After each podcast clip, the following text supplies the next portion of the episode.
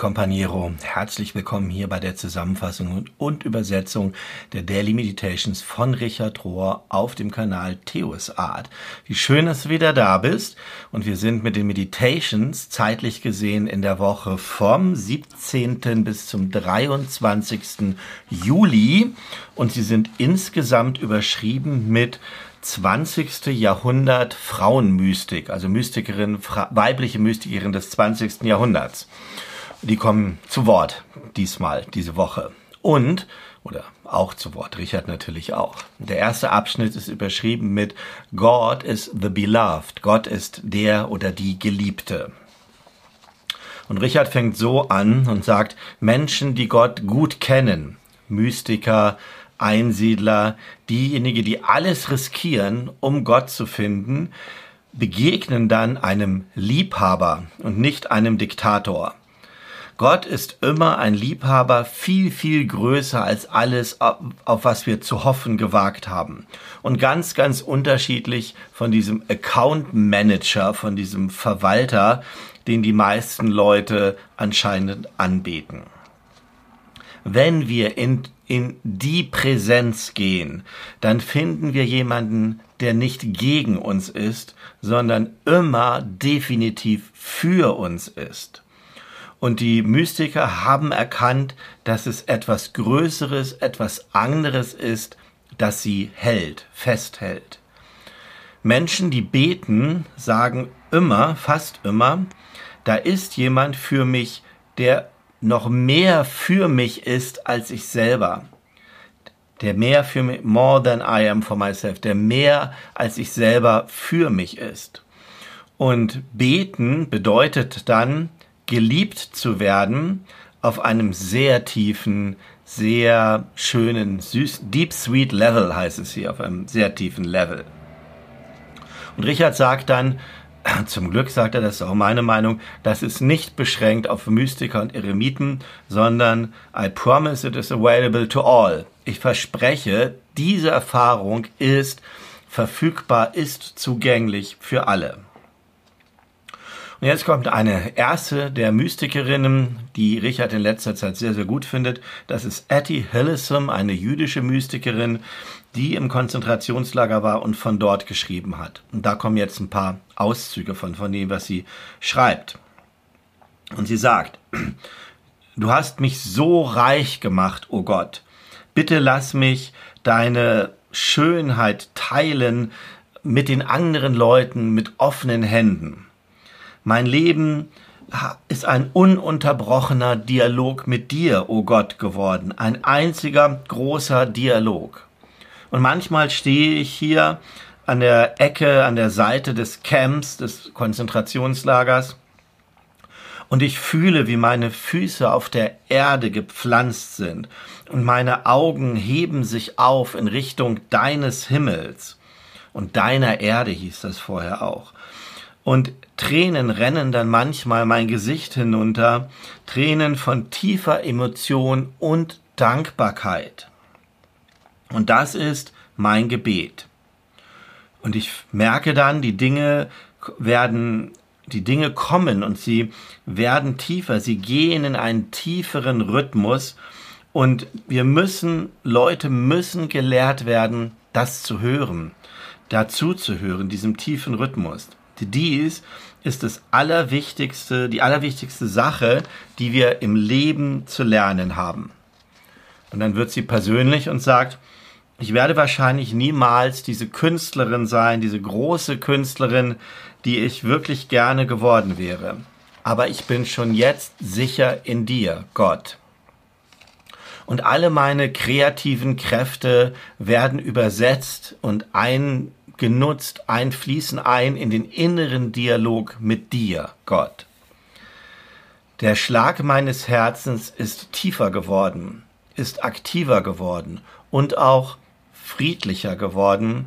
Und es ist so, als ob all die Zeit, ähm, die inneren Reichtümer in mir immer größer werden. Christus ist überall. Und das geht hier um den universalen Christus. Richard hat ja ein eigenes Buch darüber geschrieben. Deutsch heißt das, alles trägt den einen Namen. Deshalb kürze ich das, haben wir so oft gehabt, kürze ich hier ein bisschen. Er fängt nämlich an mit dem, wo er auch das Buch mit angefangen hat. Und zwar von der englischen Mystikerin Carol Houselander, die von 1901 bis 1954 gelebt hat. Und die hat dann, ich sag fast, dass man meinen Worten, so ein Erlebnis gehabt, wie sie in einer ganz normalen Alltag unterwegs waren. Sie ist U-Bahn gefahren in London und sie hat die also Erfahrung gemacht, wirklich wie so eine Vision, dass ähm, alle Menschen ihr auf einmal wie Christus begegnet oder erschienen sind. Und sie sagt dann Folgendes. Christ is everywhere. Christus ist überall. In jedem Art von Leben, jede Art von Leben hat eine Bedeutung und hat einen Einfluss auf wiederum jede andere Art von Leben. Und unser Realisieren, dass wir eins sind in Christus, ist die einzige Kur, die einzige Heilung für die menschliche Einsamkeit, die es gibt. Also das ist Teil ihrer Vision. Sie hat das beobachtet. Alle sind alleine unterwegs. Keiner guckt irgendjemand an in der U-Bahn. Alle rasen zur Arbeit. Und sie sagt, dieses Erkennen, dass Christus in allem ist, in dem anderen, in jedem Gegenüber, in jeder Form von Leben, das ist ihre Vision gewesen. Und Richard führt dann fort und sagt, die Frage für mich und für uns ist doch folgende. Wer ist Christus? In Anführungsstrichen. Who is this Christ? Wer ist dieser Christus, der in allem ist, von dem Carol Hausländer erzählt hat? Und es ist so klar, dass Christus für sie nicht einfach nur Jesus von Nazareth war, sondern etwas Größeres, von ähm, much more immense, ähm, also von genau weiter, größer, vielleicht kosmisch, kosmisch sogar und auf jeden Fall signifikant für alles, was da ist, wichtig für alles. Richard sagt, ich glaube, wenn diese Vision, wenn sie einmal eintritt, wenn sie einmal genannt ist, ins Leben gerufen wird, also once encountered, wenn, wenn wir da einmal Zugang zu haben, hat diese Vision die Kraft und die Macht, radikal zu ändern, was wir glauben, wie wir andere sehen und wie wir in Beziehung zu den anderen sind. Unser Bewusstsein, wie groß Gott wirklich sein könnte und unser Verständnis davon, was der Schöpfer, die Schöpferin in dieser Welt andauernd tut. All das geht einher mit dieser Vision und dann auch dem Bewusstsein des kosmischen Christus.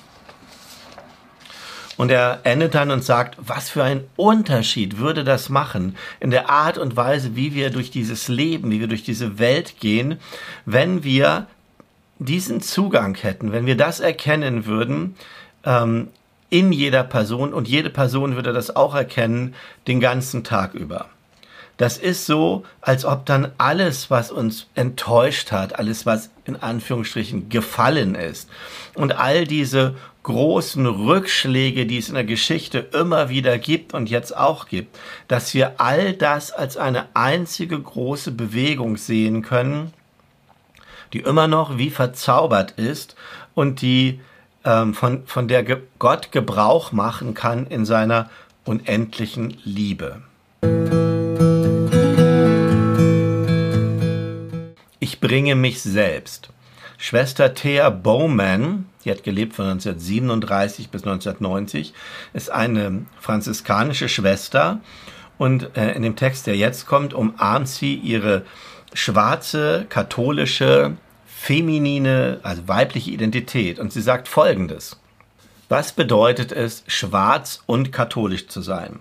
Es bedeutet, dass ich in meine Kirche komme, fully functioning. Ich würde es so sagen, mit allem, was ich habe, alles einbringe, mit, mit allem, was ich habe. Ich bringe mich selbst, mein schwarzes Selbst, alles, was ich bin alles, was ich habe, alles, was ich zu werden hoffe, bringe ich ein. Ich bringe meine ganze Geschichte mit, meine Traditionen, meine Erfahrung, meine Kultur, meine afroamerikanischen Lieder und meine Tänze, meine Gesten und meine Bewegungen und mein Teaching, also mein Lehren und mein Preaching, mein Predigen und mein Heilen und meine Verantwortung, die ich habe, All das bringe ich ein als ein Geschenk und als eine Gabe für die Kirche. Ich bringe eine Spiritualität, die kontemplativ ist und biblisch und holistisch, ganzheitlich. Ich bringe als Beitrag zu der Religion heute ein, eine Totalität, also mein, mein ganzes Denken, meine ganze Imagination, meine Erinnerungen, meine Gefühle, meine Passion, meine Emotion, meine Intensität. Einen Glauben bringe ich, der embodied ist, der im Körper verkörpert, geerdet ist. Ich bringe Lobpreis, der inkarniert ist, eine Spiritualität, die Schritte tut und Schritte hinausgeht im Glauben. Und dann, das fasse ich mal zusammen, führt sie aus, was es bedeutet, eine schwarze Gemeinde, Black Church, eine schwarze Kirche zu sein. Und eine der Sachen, die sie dort gelernt hat, ist, sich nicht trennen zu lassen, sich nicht separieren zu lassen, sich nicht Zwietracht reinbringen zu lassen. Und sie endet dann und sagt, wenn wir als Kirche zusammengehen, we as a church walk together, dann lass dich von niemandem trennen. Don't let nobody separate you. Niemand soll dich trennen. Stillstehen. Catherine de Huck Doherty gelebt 1996, 1896 bis 1985, war eine russische Baronin, die mit ihrer Familie emigriert ist nach Kanada. Und dort hat sie erst ähm, einen Dienst gemacht, den Armen gedient und so ein Inter, Interracial Justice heißt es, also quasi Gerechtigkeit zwischen den Rassen, so müsste man es übersetzen, im Friendship House in New York City. Damit hat sie angefangen und dann hat sie eine kontemplative Gemeinschaft gegründet, die Madonna House genannt wurde in Kanada. Und sie hat versucht, östliche und westliche Spiritualität zusammenzubringen. Und sie hat, wie so viele andere Mystiker, erfahren, dass Gottes Präsenz in tiefer Stille erfahren wird. Und sie sagt Folgendes. Wahre Stille ist die Sprache von Liebenden. Wahre Stille ist die Sprache von Liebenden. Ja, diese Stille ist heilig, ist ein Gebet hinter allen Gebeten. Wahre Stille führt zu dem letztendlichen Gebet der ständigen Präsenz, der ständigen Gegenwart Gottes oder der ständigen Gegenwart in Gott. Und von dieser Stille ausgehend bricht dann etwas durch, bricht durch eine Mildtätigkeit, eine, eine ja, Barmherzigkeit, die hineinfließt, die überfließt in den Dienst, an den Nächsten, an den Nachbarn und die nicht zählt, was das kostet, die das nicht berechnet. Und aus dieser Stille heraus bricht etwas auf, das äh, ein Zeuge sein wird für Christus überall, immer. Und eine Verfügbarkeit wird kommen, sich selbst verfügbar machen, die eine Verfügbarkeit, die leicht ist und die einfach ist, weil wir in jeder einzelnen Person ihre Seele sehen und ihr das Gesicht von Gottes Liebe in dieser Person sehen. Und was auch noch kommen wird, ist eine Gastfreundschaft, eine Hospitality. Ich übersetze das mal mit Gastfreundschaft, die so tief und so real ist, weil das stille Herz ist ein liebendes Herz und ein liebendes Herz ist ein Heim in dieser Welt. Und sie endet dann den Abschnitt und sagt, diese Art von Stille ist nicht exklusiv gegeben für Klöster oder für Konvente. Diese einfache, prayerful, gebetsvolle Stille kann in jedem Mann ähm, und jedem Menschen erfahren werden. Denn ähm, it belongs to every Christian who loves God. Sie gehört, diese Stille, zu jedem Christen, der Gott liebt. Aber wie kann jemand diese Stille erreichen, diese Art von wirklicher, wahrer Stille? By standing still, durch das Stillhalten, durch das Stillstehen stillstehen und erlauben, dass diese tödliche Ruhelosigkeit, diese in unserem tragischen Zeitalter, dass die einfach wegfällt. Standing still.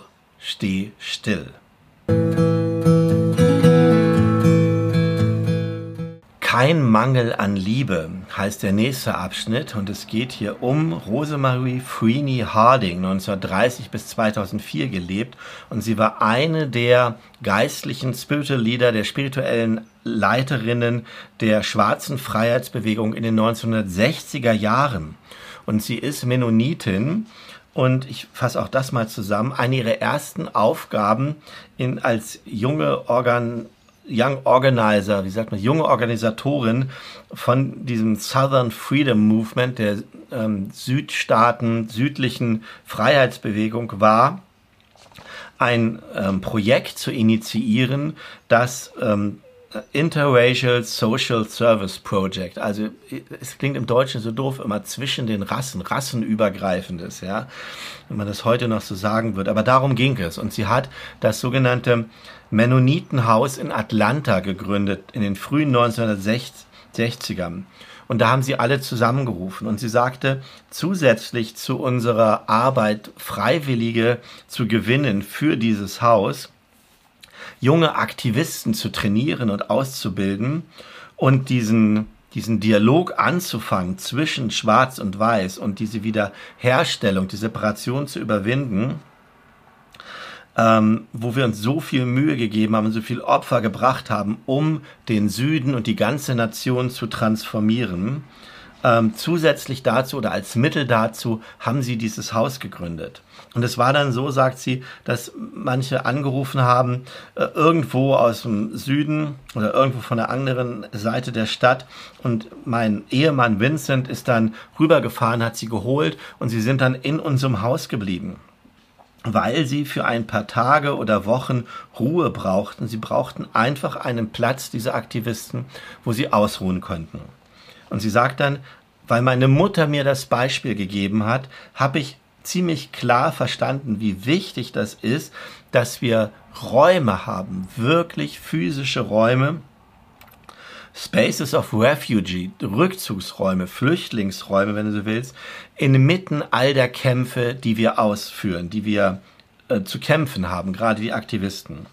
Und zwar Räume von Freude und mit Gelächter, wo gutes Essen da ist und freundliche Worte. Tatsächlich ist es so, dass diese Art von compassionate care, von leidenschaftlichen Kümmern, von hingebungsvollen Kümmern, eine transformative Kraft in sich selber ist. Es ist also nicht nur so, dass Transformation durch die Aktivisten kommt und im Haus ruhen sie sich aus und da machen sie ihre transformierende Arbeit weiter, sondern diese Orte und dieses Haus, das sie da geschaffen hat, mit all dem, was dort war, ist eine transformative Kraft in sich selber. Und dann kommt nochmal ihre Tochter zu Wort, die in super schönen Worten ihre erinnert, was die Vision ihrer Mutter war über diese Orte und über diese Art von transformativer Kraft. Und damit endet dieser Abschnitt hier. Und das heißt, es gibt keinen Mangel. Es ist nicht zu wenig da. Es gibt keinen Mangel an Liebe, an Mitleid und an Freude in dieser Welt. Es ist genug davon da. Es ist mehr als genug davon da. Nur Angst und Gier und Neid lassen uns denken, dass es anders wäre.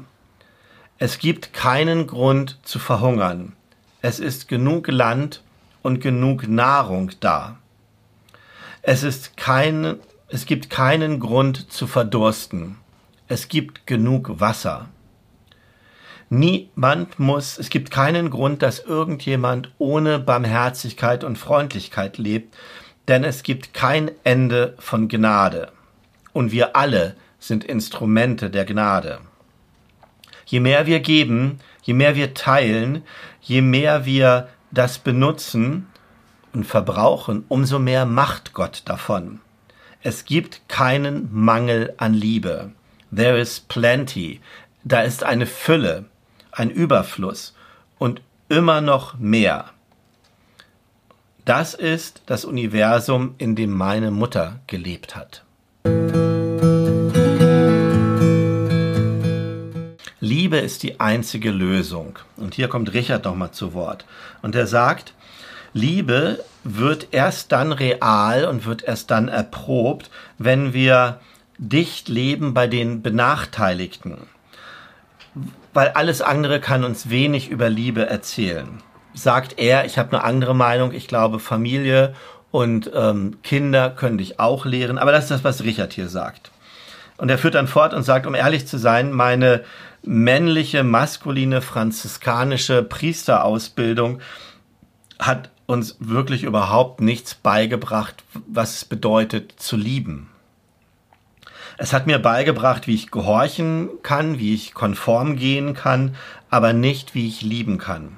Und ich versuche bis heute jeden Tag zu lernen, wie ich lieben kann. Und dann kommt noch mal was von Dorothy Day, der katholischen Sozialarbeiterin für die Social, äh, Social Catholic Workers, glaube ich, hat sie gegründet. Mm, und ihre Einladung zur Liebe. Und sie sagt Folgendes.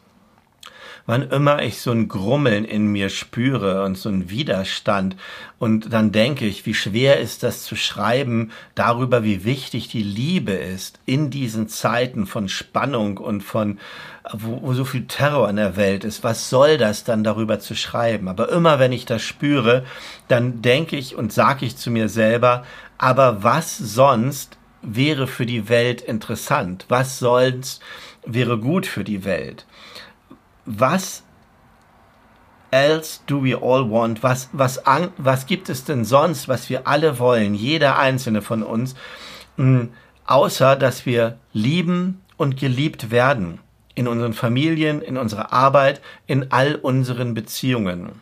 Gott ist Liebe und Liebe treibt alle Furcht aus. Wenn du Menschen liebst, dann siehst du all das Gute in ihnen, dann siehst du Christus in ihnen. Gott sieht Christus, seinen Sohn, in uns und liebt uns. Und so könnten, sollten wir Christus in anderen sehen, nichts anderes als Christus in den anderen sehen und sie dann lieben. Und davon kann es niemals genug geben. Und es kann auch niemals genug Nachdenken darüber geben, nicht niemals genug ins Bewusstsein heben, sag ich mal in meinen Worten. Liebe und immer mehr Liebe ist die einzige Lösung zu den Problemen, die wir heutzutage haben. Wenn wir einander genug leben, lieben, wenn wir einander genug lieben, dann werden wir auch unsere Fehler und unsere Lasten tragen können miteinander. Wenn wir genug lieben, dann gehen wir in das Licht und I'm going to light that fire, dann zünden wir dieses Licht von Liebe auch in den Herzen der anderen an. Es ist die Liebe, die uns dazu führt, uns machen lässt, uns wollen lässt, dass wir immer größere Dinge füreinander tun. Und kein Opfer und kein Leiden wird uns dann zu groß erscheinen, weil die Liebe ist die einzige Lösung. So, ihr Lieben, das waren die Meditations von dieser Woche und wie immer wünsche ich euch eine gute Umsetzung davon. Ein Nachdenken, ein Ausleben von dieser Liebe, von der Fülle, die da beschrieben ist. Und ich wünsche dir, dass du das in deinem Leben erfahren mögest, für dich, dass du angefüllt wirst und dass es aus dir raussprudelt zu anderen, so dass wir alle gemeinsam da in diese Art von Flow kommen, die da letzten Endes ja beschrieben ist. Also, sehe ich beim nächsten Upload und bis dahin Gottes wilden Segen. Tschüss.